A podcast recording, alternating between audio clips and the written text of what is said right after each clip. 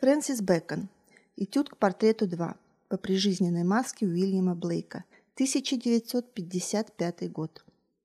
Эта картина во второй раз приезжает в ГМИ имени Пушкина из лондонской галереи Тейт. В 2011-2012 годах она демонстрировалась на масштабной выставке «Уильям Блейк и британские визионеры».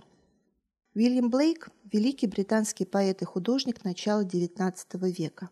Творчество Блейка часто называют визионерским. Этим термином, происходящим от слова «визио», что в переводе с латыни означает «видение» или «явление», характеризует искусство, вдохновленное видениями, снами и различного рода откровениями, полученными художником в момент создания произведения. Творчество Уильяма Блейка вызывало большой интерес у художников лондонской школы. Фрэнсис Бэкон впервые увидел прижизненную маску Уильяма Блейка в Национальной портретной галерее в Лондоне.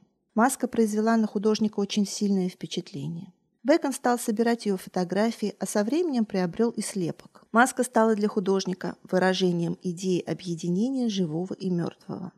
Черный ровный фон. Из темноты проявляется голова мужчины с закрытыми глазами. Его изможденное вытянутое лицо обращено влево. Преувеличенно крупные черты лица искажены, затылок неестественно скошен. Пропала, словно ее смыло, бровь над левым глазом. Растянутые губы с опущенными уголками выглядят как порез. Кажущееся спокойствие сочетается с отстраненной холодностью. Художник моделирует лицо активными и лихорадочными мазками белой, серой и красной краски. Мазки перекрывают друг друга, словно стирая уже нарисованные черты, размывая и без того нечеткие формы.